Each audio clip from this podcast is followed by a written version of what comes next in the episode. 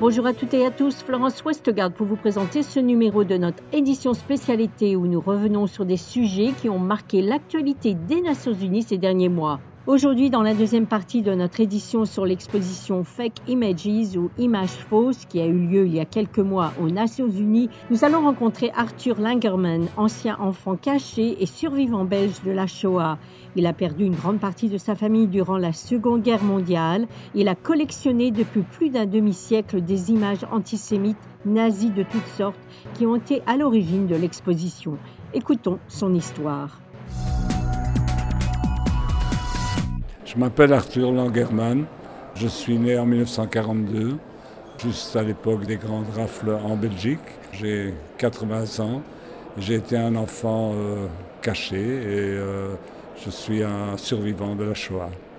Arthur Langerman, ce sont vos images qui sont à l'origine de l'exposition. Alors, qu'est-ce qui vous a mené à collectionner ces images? Ah, C'est toute une histoire. Donc, euh, mes parents ont été arrêtés en 1944 et ils ont été envoyés à la caserne d'Ossin, à Malines. Moi, j'étais séparé d'eux, j'avais un an et demi et j'étais mis dans un home pour bébés. Donc, j'étais déjà à un an et demi un prisonnier de guerre, uniquement par le fait que j'étais juif. Je me suis retrouvé avec dix autres enfants.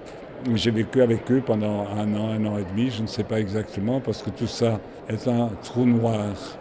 Mes parents étaient à Auschwitz, mon père est mort là-bas. Ma mère est rentrée et euh, elle n'a pas beaucoup parlé de ce qu'elle a vécu là-bas. Aussi, j'étais trop jeune pour lui poser des questions. Tout ce que je sais, c'est lorsqu'elle est arrivée sur les quais du convoi qui venait de Malines, un officier, probablement Mengele, faisait le partage des gens. Il disait à gauche, à droite, à gauche, à droite. Elle est passée devant lui, et il a dit à gauche, et puis il a regardé, il a dit non à droite. Et ça, c'était la vie et la mort.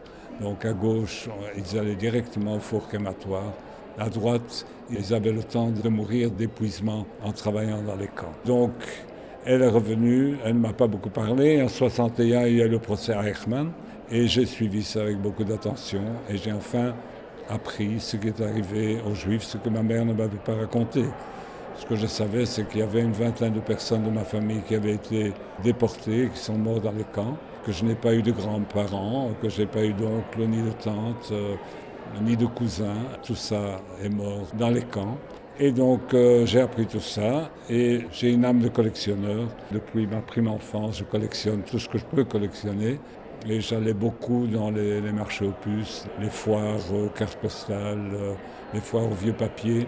Et j'ai découvert des dessins antisémites très choquants qui m'ont choqué et qui m'ont fait poser la question qu'est-ce que les Juifs ont fait de si terrible pour être punis d'une telle manière que 6 millions sont morts dans les camps de façon horrible, dont un million et demi d'enfants. Et donc, euh, je me suis mis à collectionner et j'ai fait ça pendant 60 ans, seul dans mon coin, parce que je ne pouvais pas montrer ni à mes amis ni à ma famille ce que j'étais en train de faire, parce que tous, quand je montrais quelque chose, me disaient Mais tu es totalement fou, collectionner des, artefacts euh, antisémites, mais c'est de la folie. Et euh, à la fin, je n'ai plus montré à personne et j'ai continué ça dans mon coin.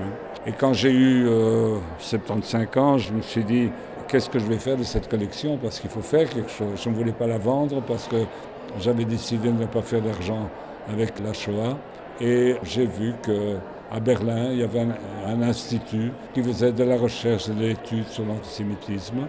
Et un jour que je me trouvais là-bas, je leur ai proposé, j'ai dit voilà, si vous mettez mon nom sur un musée, euh, je donnerai toute ma collection à cette institution. Et naturellement, ils ont accepté. J'ai reçu un bâtiment, un musée et un endroit où la fondation travaille pour étudier l'antisémitisme, organiser des expositions, écrire des livres. Voilà, c'est exactement ce que je voulais. Vous avez mentionné les foires. Où avez-vous trouvé ces images?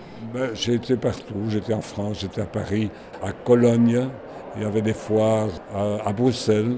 Et donc, euh, j'ai demandé aux gens, si, aux vendeurs, s'ils avaient quelque chose de juif, judaïca. J'allais chercher dans le fond de leur tiroir. Je trouvais toujours des dessins qui étaient horribles.